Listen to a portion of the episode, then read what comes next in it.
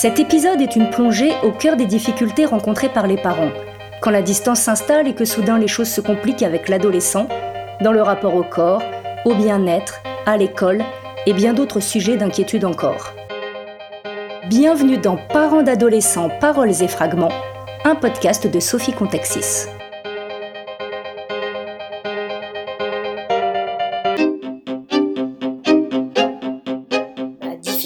Entre guillemets, euh, pendant cette période, c'est pas vraiment, donc même pas du tout les conflits ou les tensions. Ça tourne vraiment plus autour de euh, apprivoiser cette plus grande distance en fait qui s'installe entre euh, mon enfant et moi.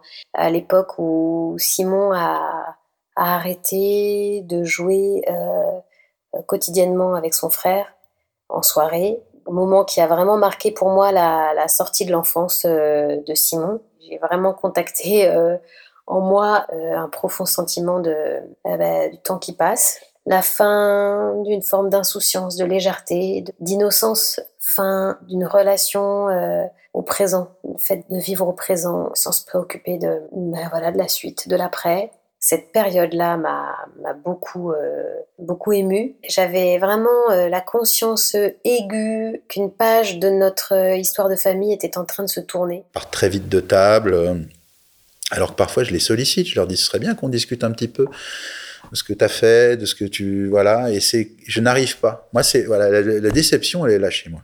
C'est que j'arrive pas à parler avec eux de plein de choses, de leur, de ce qu'ils ressentent, de comment il est avec ses copains. La, les copines, c'est un, sujet que je peux même pas aborder. C'est euh, tabou. Donc, euh, en fait, je sais rien. C'est ça un peu le truc le, plus triste, finalement. Le, le fait que qu'il se soit aussi euh, éloigné de, de moi. C'est-à-dire que j'ai toujours été un, un, père qui essayait d'être, euh, euh, je sais pas comment on pourrait dire ça, bienveillant, euh, à l'écoute, etc. Et pendant, pendant, cette période, ben, je n'existais plus. Ça aurait été une colocation, c'était pareil. Ça, ça, je ne l'ai pas bien vécu parce que je ne vais pas faire le ménage pour, pour des colocataires. Si c'est si ma famille, s'il il y a un lien affectif fort, etc., bah, tu, fais tout pour ta famille. Là, il n'y avait plus trop de liens.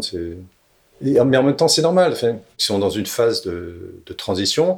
Et une façon de prendre place parmi les adultes, c'est aussi de, euh, rejeter bah, déjà un peu toutes leurs euh, valeurs d'enfant. Et pour essayer de. Bah, il faut qu'ils remettent tout ça en question pour devenir adultes, adultes responsables. Donc c'est normal qu'ils s'éloignent de leurs parents. Mais en même temps, moi, j'aurais bien aimé pouvoir les, les, aider, les accompagner, parce que, bon, bah, j'ai quand même une certaine expérience. Hein. moi, je me souviens de, de, mon adolescence. Je, ne l'idéalise pas. J'aurais pu leur en parler. Mais non. Il faut qu'ils fassent leurs propres expériences. Je peux leur dire non, ça, euh, voilà ce qui va se passer. Il faut qu'ils l'expérimentent par eux-mêmes donc ça, ça a été, difficile. en gros, je me demandais pourquoi je, pourquoi j'existais encore, à quoi je servais. J'ai remarqué que euh, quand euh, je, rentre le soir, j'explique un peu que euh, je, partage un, fait divers qui s'est passé au boulot. Si je m'interromps à la moitié de, ma phrase, ben, personne qui va me relancer. donc en fait, ils n'écoutent pas partage plus grand-chose. En ce moment, euh, quand je propose un film, euh, c'est non. Toutes les deux, elles passent tout leur temps dans leur chambre sur euh, un jeu vidéo qui les rend complètement addicts. Ces derniers mois, j'ai pas réussi à ce qu'on partage, ne serait-ce qu'une soirée, un film. Quand j'ai dit il fait beau, venez, on va se promener un petit peu, il y a un bois à côté. Non. Euh, il pleut, bah tiens, si on allait au cinéma, non. Tout ce que je propose de faire ensemble, c'est non. Ça a été douloureux avec Damien parce que j'étais très proche au quotidien. Et un peu du jour au lendemain, il s'est, euh, bah, il, il, faisait plus d'activité avec nous et avec moi. Quand il est en famille, euh, il va pas se préoccuper tellement de nous. Quand il va devoir partir plus tôt du repas, il va pas nous prévenir ou il va nous prévenir au dernier moment. Quand il petit déjeune, il va laisser, il va au mieux, il va ranger, euh, je sais pas, je te dis n'importe quoi, euh, le, le 4 quarts, euh, mais mais il sera vide. Donc il va ranger l'emballage. Euh, il va laisser en tas les choses, il va laisser ouvert les portières de d'armoire. Donc ça, c'est un premier point. Il va être souvent avec ses amis, euh, mais en permanence. Et ça, c'était fait du jour au lendemain. Donc ça, c'était compliqué pour moi à gérer. Il n'y a plus de projet avec la famille. Pourquoi pas? Pourquoi pas? Si c'est centré sur, ses amis, pourquoi pas? Avec le temps, ça c'est, je, l'ai compris, je l'ai admis, et c'est une évolution normale psychologique. Mais pour autant, quand il est avec nous et qu'il ne peut pas être ses amis parce que c'est du quotidien lycéen, il est euh, très individualiste. Euh, donc en fait, ce qui est plus dur avec lui, c'est peut-être de plus que ce soit plus mon bébé, parce que en fait, moi j'aimerais bien que ce soit mon bébé, mais c'est plus mon bébé. Puis c'est même pas qu'il a 18 ans. Il a 18 ans, c'est pas que c'est un adulte, parce qu'il n'est pas autonome. Donc il n'est pas adulte. Il a grandi trop vite. Elle nous dénigre beaucoup, vraiment, vraiment. L'amour, il est, euh, il est moins vertical. Avant, c'était vraiment vertical avec les parents, les enfants, tout ça. Puis là, c'est horizontal, qu'avec ses pères, qu'avec les gens qui ont son âge. Puis il leur avis qui est important, peut-être trop important même. Puis euh, nous, on est des vieux euh, débiles. On n'a rien compris, rien, on s'énerve pour rien. Ah, à mon avis, elle n'a pas tout à fait tort. En vrai, en vieillissant peut-être qu'on perd le sens euh, des choses importantes. Ou pas. Je sais pas. Moi, on ne devrait pas hein, s'énerver pour rien. Et du coup, les conflits, c'est comme quand elle me dit voilà, ouais, ouais, c'est ça.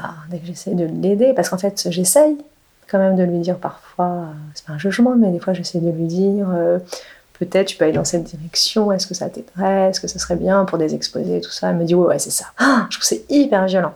Et moi, moi, ça monte tout de suite. Je fais beaucoup d'hypertension là, tout de suite. Parce qu'on se dit on peut ne pas être d'accord, mais qu'elle me prenne vraiment pour une débile, que tout ce que je dis vraiment ça ne valent rien, c'est blessant. Alors après, en plus, peut-être c'est ça, c'est peut-être parce qu'elle a raison que ça me blesse et que je me dis oui, en fait, peut-être j'aurais pas dû dire les choses de cette manière. Il y a plein de choses que je vis mal. Non, il y a ce fait, voilà, c'est vrai que c'est pas facile euh, de, de, d'être. Euh renvoyé euh, en, étant un peu caricaturé parfois, mais il y a des choses vraies, hein, à tous ses travers, à tout ce qu'on fait pas bien, à tout ce qu'on a mal fait. À... C'est pas facile de voir son enfant euh, ben, ne plus spécialement vous parler ou être désagréable ou ce que j'ai mal, oui parler pour euh, obtenir des choses, euh, sans tenir compte forcément toujours des autres. Euh. Et après aussi parfois voir son enfant en souffrance et ne pas pouvoir toujours l'aider. Enfin ça c'est aussi des choses compliquées. Et après au quotidien, la répétition des moments pénibles, de ne pas être entendu, des réveils difficiles de la mauvaise humeur, euh, l'ado qui décide de l'humeur ou de l'ambiance de la famille à la maison, et ça c'est quand même euh, fatigant, euh, du coup les disputes. Ce que je trouve compliqué avec Ferdinand en ce moment, c'est qu'il il se cherche, et en fait en se cherchant, je pense qu'il n'est pas forcément bienveillant avec lui-même, et du coup il n'est pas gentil avec les autres. Mais c'est... Ouais, je me fais pas mal rejeter, quoi.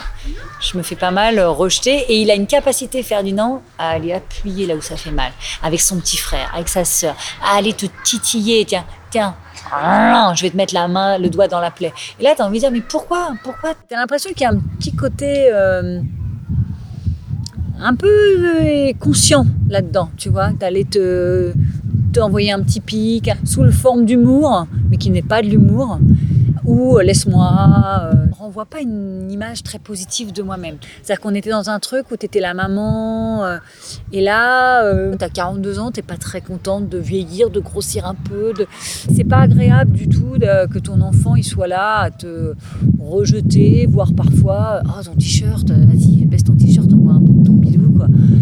T'entendre ça de ton enfant, je trouve que c'est un peu. Euh, c'est blessant et j'arrive pas à savoir si c'est. Euh, en fait, lui, il se pose beaucoup des questions sur, sur, sur lui-même vis-à-vis des autres. Et comme tu es une petite partie de lui-même, et moi, une ou deux fois, je lui dis Mais si tu as honte de moi, c'est ton problème, quoi. Ce qui est en fait moyennement vrai, pour être honnête, c'est aussi mon problème.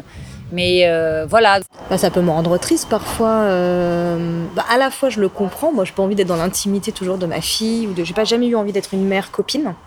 Ça m'intéresse pas. Enfin, je visualise pas ça comme quelque chose de très sain, etc. Bah, mais parfois, euh, quand elle me dit, euh, elle me fait comprendre qu'elle ne veut vraiment plus rien nous dire d'elle, de, même si elle dit quand même des choses, mais faut l'accepter. Et je le comprends. Quand je réfléchis, je me dis que c'est normal et que c'est bien, que l'important c'est d'avoir euh, ses copines, euh, des gens à qui parler. Mais parfois, c'est difficile par rapport à euh, quand elle avait 12 ans et qu'elle redescendait euh, euh, pour discuter pendant des heures. euh, C'était quand même agréable aussi. Et en même temps, je trouve ça important aussi, cette coupure. euh, pour moi, ce qui est très très difficile, la perte du contact physique, qui peut me rendre parfois très triste. Et ça m'a rendu très triste au début. On crée un nouveau rapport et qui peut être très beau aussi. Mais en tout cas, au début, ce qui moi m'a rendu très triste, c'est tout d'un coup ce refus du bisou euh, du soir ou du contact physique. Il faut que ce soit elle qui vienne. Et elle le fait de temps en temps, mais je la trouve plus câline avec son père, même si c'est plus sur le mode du jeu. Et moi, de temps en temps, j'ai encore le droit à un câlin, à un bonne nuit, avec- mais euh, c'est devenu quand même euh, rare, comme si c'était euh, quelque chose. à un moment donné, j'ai eu l'impression que c'était quelque chose qui. Voilà, il faut que je devienne grande, donc je décide de tout ce que je mets à distance pour être grande. Ça, au début, ça m'a demandé beaucoup de- d'efforts pour l'intégrer. Elle ne supporte pas qu'on la touche pour lui dire écoute euh, ma chérie je te prends le je te prends l'épaule je te touche l'épaule pour te pour te calmer et elle va se dégager très fortement l'adolescence a marqué un défaut de contact corporel très fort qui a toujours été un peu là euh, dans l'enfance mais qui s'est exacerbé avec l'âge J'ai l'impression que c'est bien fait parce que finalement, ça met une distance entre nous. Tu vois, le fait qu'elle ait plus besoin de nous, quasiment. en fait, elle a besoin de nous pour payer des trucs, hein, en gros, c'est ça. hein. Si elle veut qu'on se balade ensemble, c'est parce qu'elle va nous demander de payer des trucs. de- Voilà, on le sait. hein. Hum, c'est comme ça. Donc on est une carte bleue sur patte. Et c'est ça qui change. Avant, elle était très câline. Elle avait envie d'être avec moi juste pour être avec moi, pour se lever dans mes bras juste pour regarder un film ensemble. Maintenant, parfois, alors, elle est câline encore. J'ai de la chance. Le soir, elle aime bien un petit câlin, que je lui fasse un petit guili-guili dans le dos, euh, que je lui masse le crâne. C'est moi qui lui lave toujours les cheveux. Tu vois, elle m'appelle dans le bain alors que je suis la seule à avoir le droit de rentrer en salle de bain. Parce que son corps change et ça l'effraie aussi pas mal. Le plus violent, c'est le changement corporel. Bah, ça paraît hors du commun. bah, c'est quelque chose qui est, c'est tellement, euh, c'est tellement ahurissant. Hein, c'est... Et ça, euh, je sais pas si on peut prévenir de ça. Les gens, on peut pas, on, puis on peut pas se rendre compte tant qu'on vit pas le truc au niveau corporel. Donc, je suis pas sûr qu'il y ait grand chose à faire. J'essaye de parler de, d'en, toucher deux mots avec mon fils et puis il faut pas du tout être lourd. Mais euh, comme mes parents, moi, ne m'ont pas prévenu, je, me suis toujours dit ça euh, qu'il, qu'il fallait pas que je sois en, mode euh, abandon de poste par rapport à, à ce sujet-là, qui est bah, en fait le gros sujet de l'adolescence. Donc, je parle de, de- des filles avec lui, puis de la sexualité, voilà, du, fait de mettre en, du, risque de mettre enceinte les femmes sexualité, c'est un enjeu, pas seulement de plaisir, mais sur un enjeu euh, qui peut être dangereux. Et qu'au final, les femmes disposent de leur corps euh, et les hommes ne disposent pas de ce qu'ils ont fait du corps de la femme. Donc finalement, c'est pour les hommes que c'est plus dangereux encore que pour les femmes au niveau de la responsabilité euh, de ce qui peut arriver à autrui. Quoi. Je dis euh, attention, c'est pas c'est pas qu'un terrain de jeu quoi.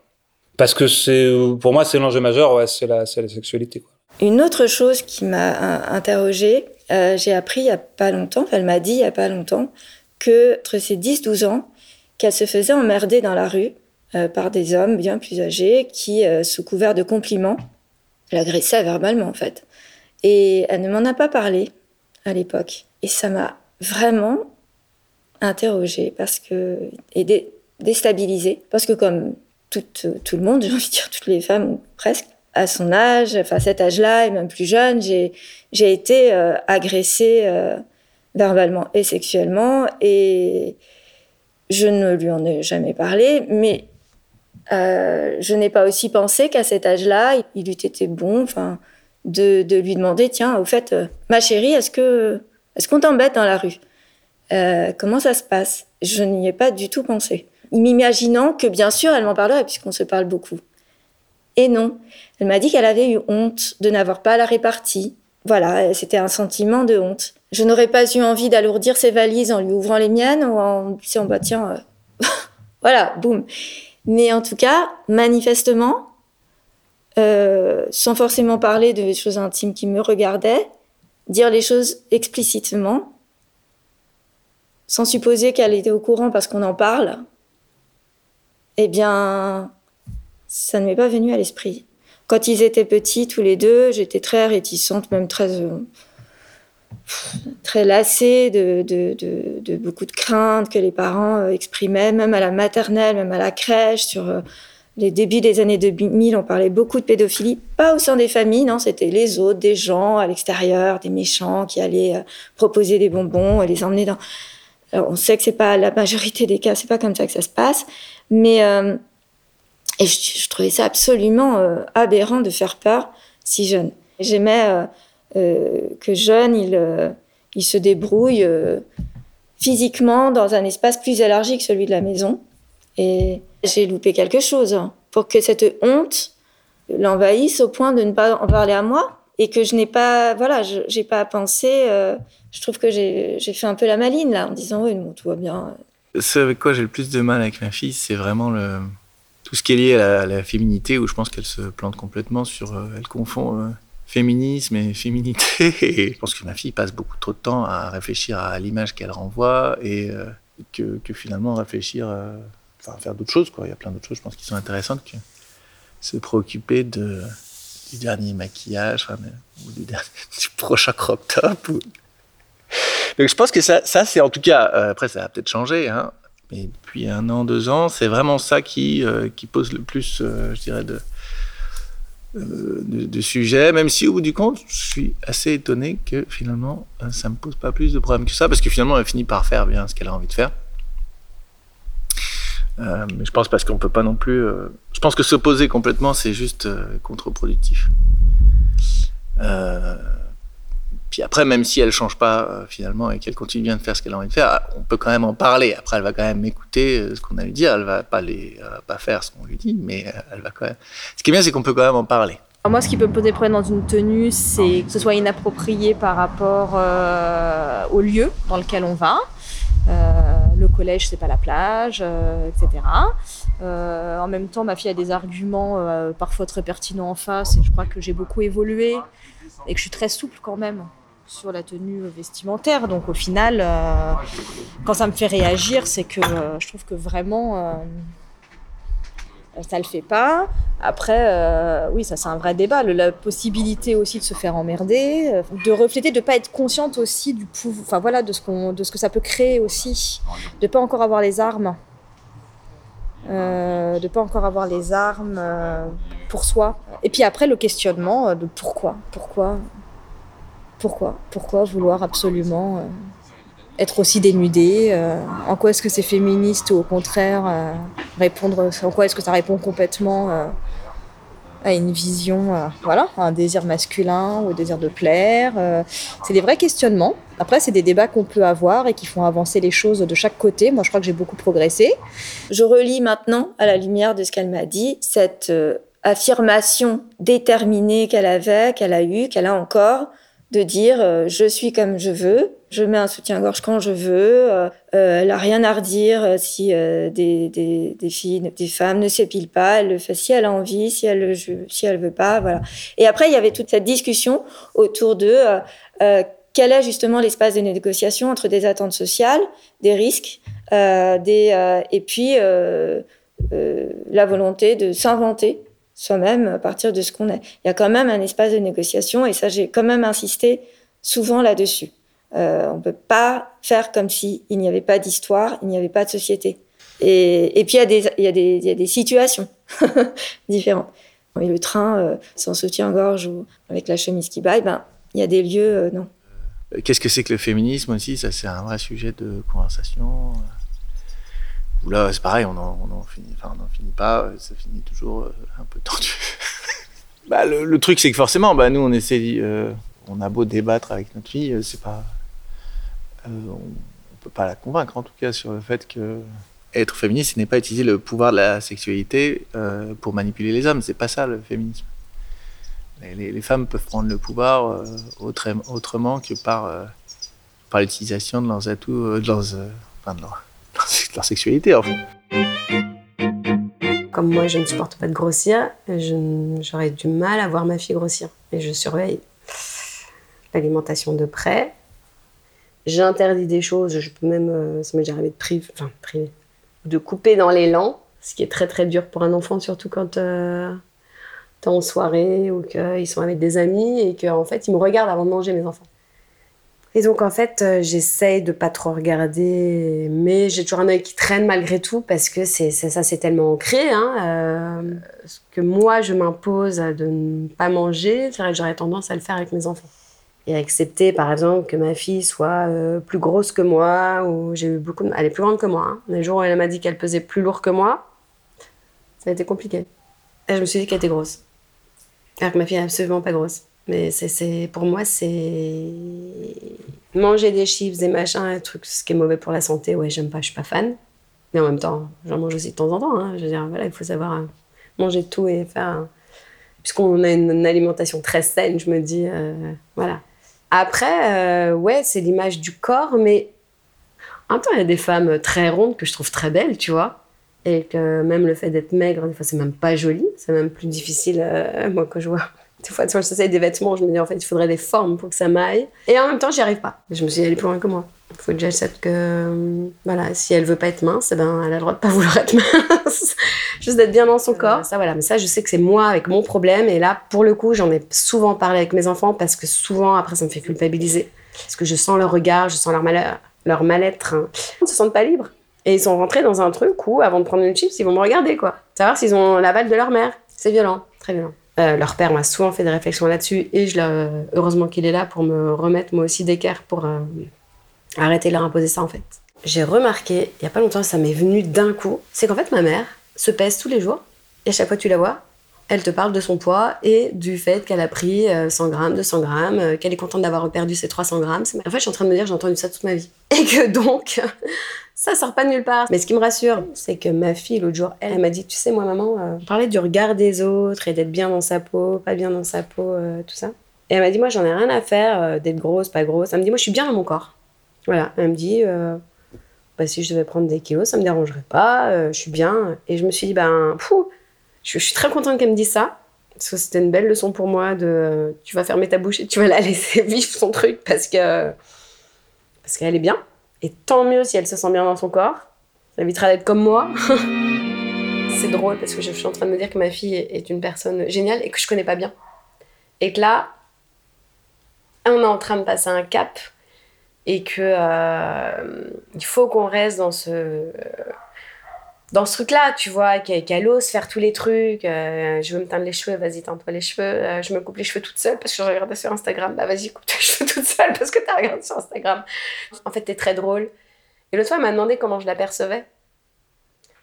Et, euh, et en fait, elle est, elle est d'une douceur et d'une...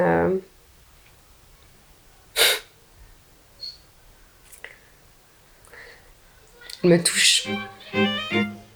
C'est une forme d'inquiétude, parce que j'ai une de mes filles qui a quand même un comportement euh, autodestructeur et auto-mutilant. Donc il y a de l'inquiétude. C'est aussi euh, être impuissante, se sentir impuissante euh, face à une ado qui, qui va pas bien, pas savoir comment faire. Elle s'est quand même bien mutilée euh, il y a quelques années. Elle a des cicatrices partout, aux bras, aux jambes. Elle s'est scarifiée. En seconde, elle euh, faisait des. Elle tenait des, propos euh, inquiétants. En disant qu'elle avait envie de se, jeter dans le canal en plein hiver. Elle a eu des, des phrases, euh, mais, pas directement à moi, à des gens qui s'en sont inquiétés et qui me les ont du coup rapportés. Si ça fait mal, c'est mon problème en fait. Mais je, veux savoir. Là, tu vois, par exemple, euh, quand elle est revenue à Noël, elle était à Valenciennes pour sa, prépa. Elle est revenue à Noël, elle me dit Bon, euh, maman, il faut que je te dise un truc. je sais que ça va t'énerver, mais il faut quand même que je te le dise. Je fume. C'était la cata. Je suis tombée. Je dis Non, t'as tes deux parents qui fument, qui n'arrivent pas à arrêter de fumer, qui vont se crever d'un cancer, donc tu fais pas ça en fait. Donc écoute, c'est bien que tu me l'aies dit, ok, mais par contre, tu fumes pas devant moi. C'est juste le truc que je te demande, quoi. Tu, tu te démerdes. Donc elle va faire un tour, elle va fumer sa clope ailleurs. Je dis, moi, ma mère, quand je lui ai dit à 17 ans que je fumais, elle a dit génial, et puis elle a commencé à me servir l'apéro et à fumer des clopes avec moi. Bon, bah, je suis désolée, je pense sincèrement qu'elle fait partie de mon entrée dans cette addiction, tu vois. Et moi, je veux pas jouer ce rôle avec ma fille. Donc, je lui dis non, tu fumes pas devant moi. Il y a quand même eu des, des périodes, euh, alors justement pas conflictuelles, mais très difficiles pour moi. Il n'y a pas eu de conflit ouvert. Mais concernant Adrien, n'étais plus dans la position où je pouvais lui dire euh, non. Alors, qu'est-ce qui s'est passé? Très jeune, à 13 ans, il a commencé, j'ai appris que euh, par la bande euh, qu'il fumait. Des cigarettes, je le soupçonnais un petit peu, mais j'en étais pas sûre, et du shit. Et pas qu'un peu, ça m'a dévastée. Je me suis occupée très tôt, enfin immédiatement, de contacter une association, l'association Sharon, qui s'occupe de, des addictions chez les jeunes aussi pour qu'on y aille ensemble, pour, euh, pour avoir le cœur net aussi, moi, de, pour savoir de, quoi je devais avoir peur et où est-ce que je devais agir et comment je devais agir. Cette euh, évidence, cette confiance absolue en tout, eh bien, elle n'était plus là. Voilà, ma confiance euh, envers lui vacillait. Et il m'est arrivé de lui dire, eh bien là, là, je n'ai pas confiance en toi. Et pour la regagner, il va falloir que tu t'accroches. Il y avait beaucoup de choses qu'il ne disait pas, qu'il contournait. Et ce qui m'a désarçonné, c'est qu'en fait, ce qu'il disait, euh, c'était que oui, il fumait. Mais c'était un peu, oui, enfin bon, euh, comme tout le monde, ça va. Et cette attitude faisait que j'aurais bien aimé qu'il y ait un, conflit ouvert.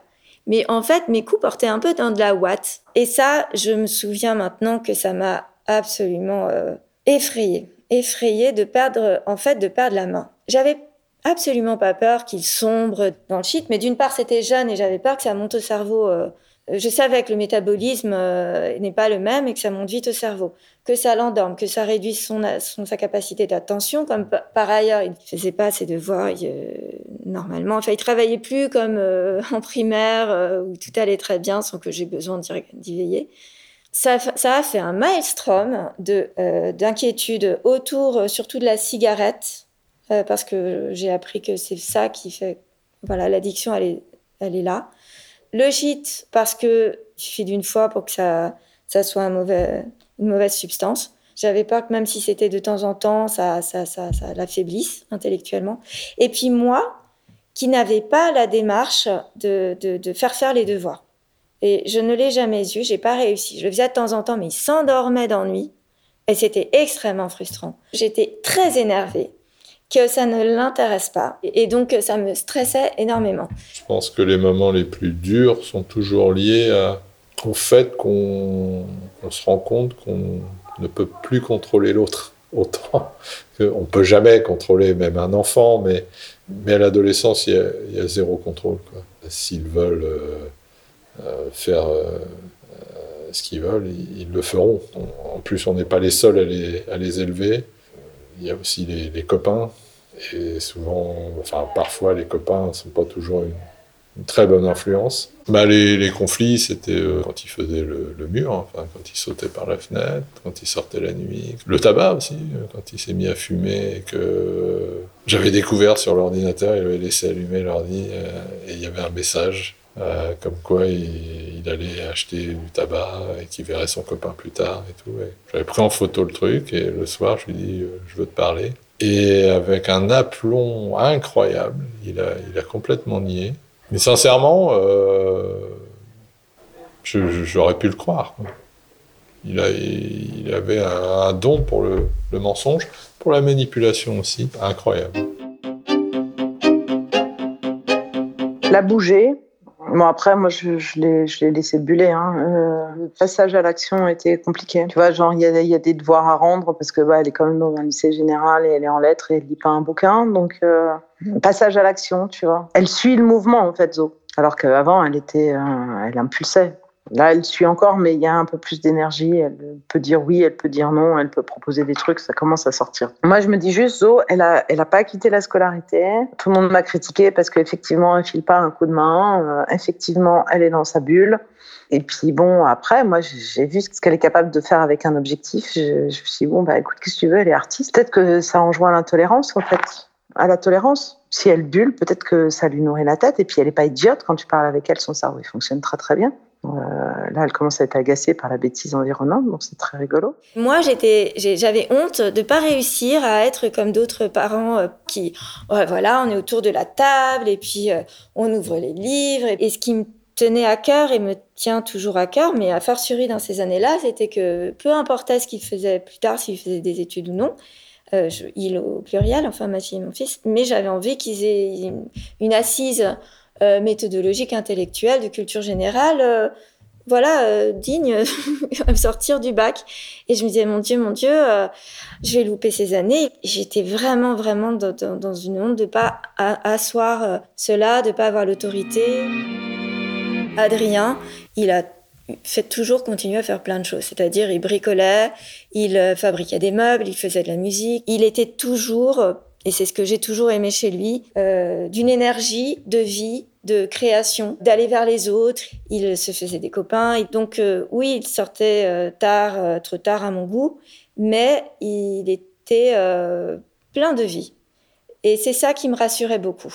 Et puis nous, à la maison, on parlait d'histoire, de politique, où Anna, elle était versée dans les arts, à un moment c'était la langue des signes, enfin on parlait de différentes choses, et que je parle euh, d'un livre ou euh, d'un film qu'il avait plaisir d'ailleurs à, analyser, euh, il parlait des plans, il parlait, enfin il y avait quand même une curiosité que les enseignants remarquaient. D'ailleurs, ils me disaient, mais quand même, il est très fin, il est, il est cultivé, enfin, il a un baobab dans la main, c'est dommage. Mais au bout d'un moment, j'en avais ras-le-bol. D'ailleurs, je disais, on s'en fout du potentiel. À un moment donné, si le potentiel, tu le travailles pas, tu sais que tu le perds, il faut le structurer. Mais euh, sorti de l'école, il y avait toute cette énergie et tout cet amour aussi. Euh, entre nous, euh, il est très euh, affectueux, euh, très gentil. Et aussi avec les autres, il, est, il a le cœur sur la main. Il y avait tout un domaine qui maintenait le lien. Moi, j'avais vécu de ma mère qui me fait travailler et de trouver ça insupportable parce que de sentir une espèce de poids, d'angoisse euh, horrible et de à chaque faux pas, c'est dramatique en fait de faire une faute d'orthographe, etc. Donc j'avais fui ça. Je je bossais, mais aussi pour qu'on me foute la paix, quoi.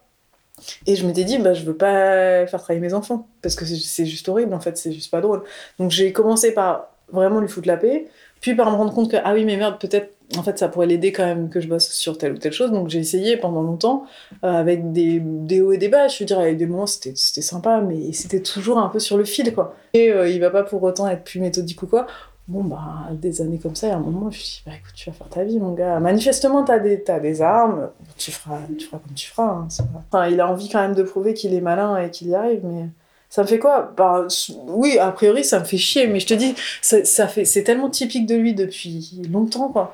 Pour moi, c'est un truc qu'il avait en primaire, quoi, d'être, euh, d'être genre, je suis malin, je vais te montrer que je suis malin, je comprends très bien, et je vais me donner du mal juste pour euh, bah, comprendre ce que tu me racontes et saisir. Mais ensuite, tu crois que je vais te faire plaisir à rendre un truc nickel, non mais dans tes rêves, quoi. Contrairement à ce qu'ils pensent, euh, rédiger un devoir euh, clairement, ou, euh, ou rédiger un devoir proprement, ou expliciter un raisonnement, etc., c'est pas du temps perdu. C'est pas juste pour les autres, en fait. C'est que d'un point de vue intellectuel, c'est une formation, et sans parler de socialement, en fait, que t'es jugé là-dessus aussi. Donc c'est bête, en fait. Parce que ça, c'est pas un, c'est pas un coût très grand, et les bénéfices, ils sont très importants, à la fois pour toi, je veux dire, pour ton développement intellectuel, et puis socialement, évidemment. Parce que là, il, pourrait être un élève brillant, il n'est pas, bon, on s'en fout, c'est vrai, hein, mais...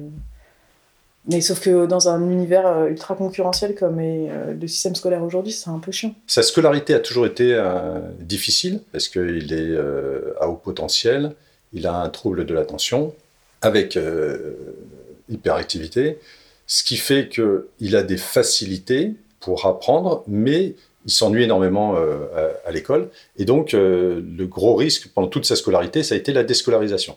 On a toujours. Euh, on était sur le fil du, funambule.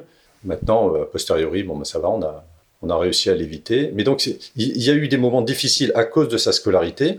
Parce que le, le pendant du HP, on dit oh c'est formidable, ils sont intelligents, etc. Bon, absolument pas. Ils sont plus sont chiants.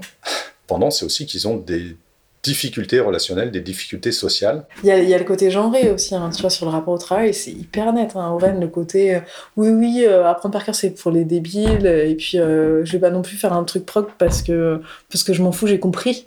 Com tu vois, je suis un esprit supérieur, j'ai compris, je comprends plus vite que toi, je vais pas prendre du temps pour rédiger, ça c'est pour les bourrins. Elle, elle fait tout nickel, s'inquiète, merde, est-ce que j'ai fait mon devoir truc euh, Est-ce que tu m'as tiré la feuille bidule pour le machin? Enfin, elle s'inquiète quoi. Donc c'est rassurant pour, pour les parents parce que tu dis qu'elle est préoccupée, elle fait de son mieux. Après, peut avoir euh, des difficultés en maths ou quoi, mais au moins elle, se met dedans quoi.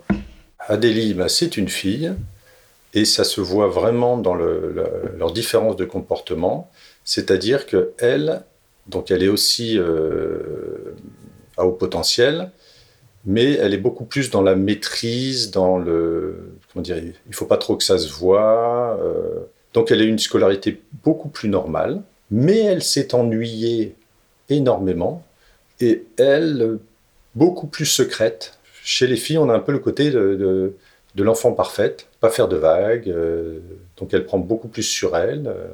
Et donc, elle, ce qui l'a sauvée, ça a été l'équitation. Ce qui est très difficile, c'est le fait qu'elle aille pas, euh, pas au lycée parce que c'est quelque chose que j'arrive pas à accepter. Ça me chagrine profondément, en fait. Plus autant que ça m'inquiète. L'école fait partie de mes valeurs fondamentales, fondatrices. Je suis fille d'instituteur. Et j'ai grandi dans une école. Le dernier conflit, c'est sur, euh, c'est sur l'école. Hein. Elle me dit que je comprends pas, qu'elle ne peut pas y aller. Mais je ne sais pas, elle n'explique pas pourquoi elle ne peut pas y aller. Et c'est pas vraiment un conflit parce que moi je suis tellement euh, non violente, je cherche tellement la non-violence dans nos relations je prends sur moi et finalement, il n'y a pas de conflit, mais c'est moi qui me fais mal. J'ai super mal et par exemple euh, pour le, bac, euh, le bac de français, l'épreuve de bac de français où j'ai passé trois heures à essayer de discuter avec elle, la convaincre qu'il valait mieux qu'elle y aille plutôt qu'elle n'y aille pas. Tout simplement pour son estime d'elle-même, d'avoir essayé. Et que je lui ai bien dit, c'est pas grave si tu te plantes, à chaque fois qu'on se plante, on pousse. Mais en fait, c'est pas vraiment un conflit parce que je j'ai peur en fait. Euh, j'ai peur du conflit euh, parce que j'ai peur de la violence et je l'évite un maximum. L'institution là, elle m'aide en ce moment. Elle m'aide. L'institution en ce moment, elle me dit euh, déchargez-vous en fait, transférez sur nous cette charge. Vous ne vous usez pas dans ce combat pour la faire aller en cours. Déchargez-vous sur nous. J'ai de la chance hein, d'avoir euh, pu trouver ce soin études qui est tellement différent du lycée classique où on reçoit des lettres du rectorat disant euh, on va vous couper vos allocs. Nous, on est un peu la, voix de la raison. On lui dit attention. Euh, et comme on ne lui interdit pas tout, quand on lui, lui interdit une chose, bon, bah là, c'est beaucoup plus facile à accepter de, pour lui. Mais effectivement, va se poser, et j'y pensais quelques jours, va se poser la question de, ok, et si il nous écoute pas? Et c'est un peu ce qui commence à arriver, c'est-à-dire que euh, il avait, bah, il avait son, son, grand oral, il a voulu sortir la veille. Avec sa mère, on était fatigués. On l'a laissé sortir, mais en lui donnant une heure de, retour. Et il est rentré, il a dépassé l'heure euh, très largement.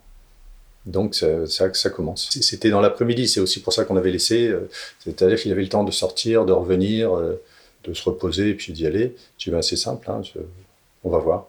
Il a 17 ans, hein, et puis de toute façon, il, en aurait 50. à 50 ans, tu fais encore des conneries. Hein, faut pas... Oui, j'ai pas envie qu'il lui arrive de choses trop désagréables, mais en même temps, ben, il, prend en main sa vie. C'est bien aussi, prendre des décisions. On a installé l'application Zenly. Zenly, c'est on sait toujours où il est. Parce qu'à un certain moment, il voulait absolument, avec son scooter, faire des livraisons, euh, machin. Et je lui dis, si jamais quelqu'un te kidnappe, au moins il y a Zenly, je sais où t'es. Donc je peux venir te chercher tout de suite. Donc Zenly, je lui ai dit, c'est simple. Je t'interdis de sortir de la maison si Zenly n'est pas branché. Donc tu fais ce que tu veux. Je te fais confiance. Tu fais tout ce que tu veux. Tu as le droit de faire tout ce que tu veux, de dormir où tu veux. Mais si t'as pas Zenly, tu bouges plus de la maison. Il a cette liberté, mais moi j'ai cette... Euh, je suis c'est pas que je suis rassurée, c'est que c'est donnant-donnant. Il y a la justification qu'on doit faire pour toutes les activités qu'elle peut pas faire. Difficulté de, de lui interdire beaucoup de choses, mais on le fait. Et pour elle, sa volonté, c'est de faire exactement ce que fait Damien. Donc il y a beaucoup d'autonomie. Et nous, on a, on a vraiment amené l'autonomie de nos enfants graduellement. Et on expliquait d'ailleurs à Damien, bah, ça tu peux pas le faire, mais l'année prochaine sans doute tu pourras le faire parce qu'on considère que la maturité. Et Anouk c'est pareil. Or Anouk n'a que 13 ans. Euh, elle veut se balader euh, au bois de Vincennes, faire du vélo toute seule. Au bois de Vincennes, tranquille. Je dis bah non, tu peux pas. Alors elle me dit ah mais j'aurai euh, deux autres copines. Bah non plus, qui ont le même âge. Je dis non, c'était trop jeune encore. on est trop loin, trop loin. Tu peux par contre aller au parc des chats, discuter. On sent qu'on la bride. Mais en même temps, pour nous, c'est une manière de l'éduquer Je, trouve qu'il saisit pas assez cette liberté qu'on veut lui donner. Par exemple, euh, depuis le 25 juin, il est en vacances, donc il n'y a plus d'école. Je dis, Emile, mais contacte tes potes, euh, allez faire un photo jardin des plantes, va sortir, machin et tout. Alors, il a fait ça une fois avec ses potes de collège, où ils ont fait un McDo. bon, ça c'est notre sujet, le McDo. Mais bon, ça m'a fait vachement plaisir. Ils sortent entre potes, ils ont fait un foot, ils sont allés au McDo, ils ont ramené des trucs à emporter, ils ont fait un pique-nique. Bon, c'était super. Et puis là, la semaine dernière, il est sorti avec un ancien pote de son école primaire et ils sont allés dans le 5e arrondissement. Le pote n'avait jamais pris le métro tout seul. Et Emile lui a fait visiter le Panthéon, les arènes de Lutèce, le jardin des plantes et tout. Et il, a adoré ce moment. Et, j'ai dit à Emile, Emile, mais fais ça quand tu veux tu voilà, t'as, as un passe Navigo, contacte tes potes et sors, va où tu veux dans Paris. Tu me dis simplement où t'es, prends ton téléphone portable et vas-y, fonce. Mais je trouve qu'il ne saisit pas assez ces espaces de liberté qu'on lui permet. Je pense que l'écran, et encore une fois, il, prend trop de temps par rapport à ça. Non, je trouve que les ados sortent pas assez parce que je, je, dis ça sur Émile, mais je vois tous ses potes en fait à Émile. Hein. Que ce soit les voisins dans la cour, ou que ce soit les potes d'Émile de l'école euh, primaire ou les potes d'Émile du collège en fait, ils se ressemblent à peu près tous. Ils n'ont pas cette envie de sortir, de se retrouver à 5, à 6, à 8, je sais pas, autour d'un autour d'un coca, autour d'un paquet de bonbons, j'en sais rien. C'est, ça reste quand même assez exceptionnel quand ils sortent ensemble. C'est, très très compliqué. Et les moments où tu reproduis, tu, t'entends, où tu te vois, et tu te dis euh, non, non, mais tu vas quand même parce que tu sais pas faire autrement par moment et ça ressurgit. Le deuxième m'a vraiment pas fait une adolescence. Euh, il m'a pas fait souffrir du tout. Par contre, j'étais persuadée qu'il était homosexuel. Et ça, c'est pas tant euh, le fait qu'il soit homosexuel qui me dérangeait, c'est de ne pas être grand-mère.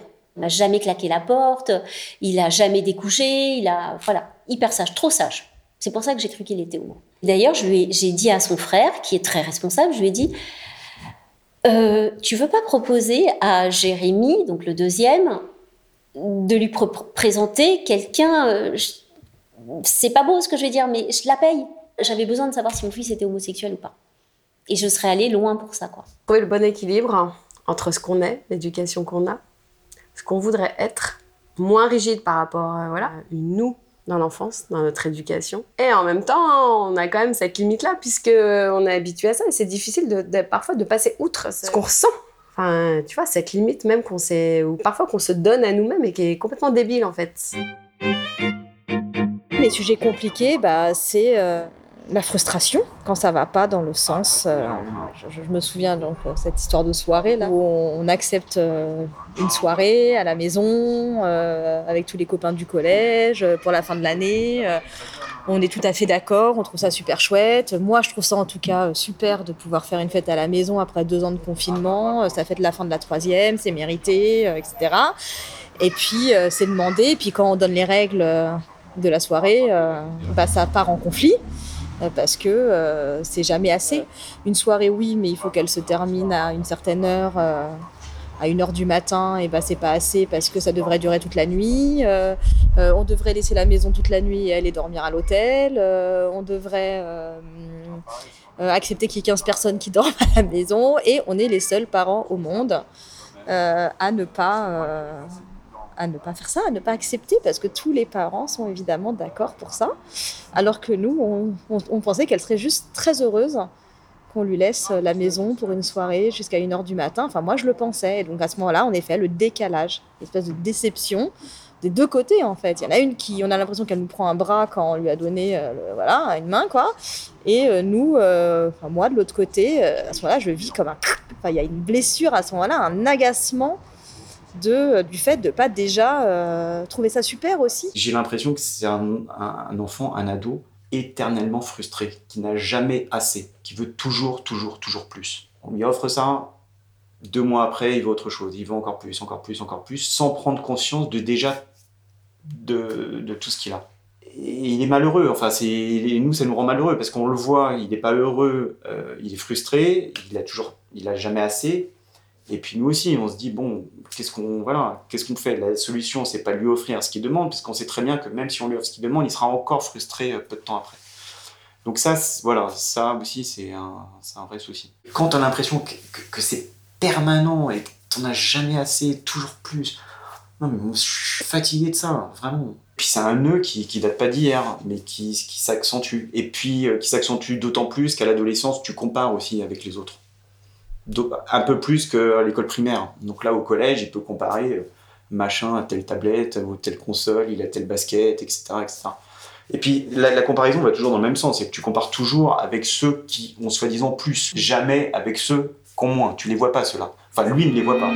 La frustration, c'est quelque chose de bon. Vous en ça, la frustration, ça te permet la patience, l'attente. Euh.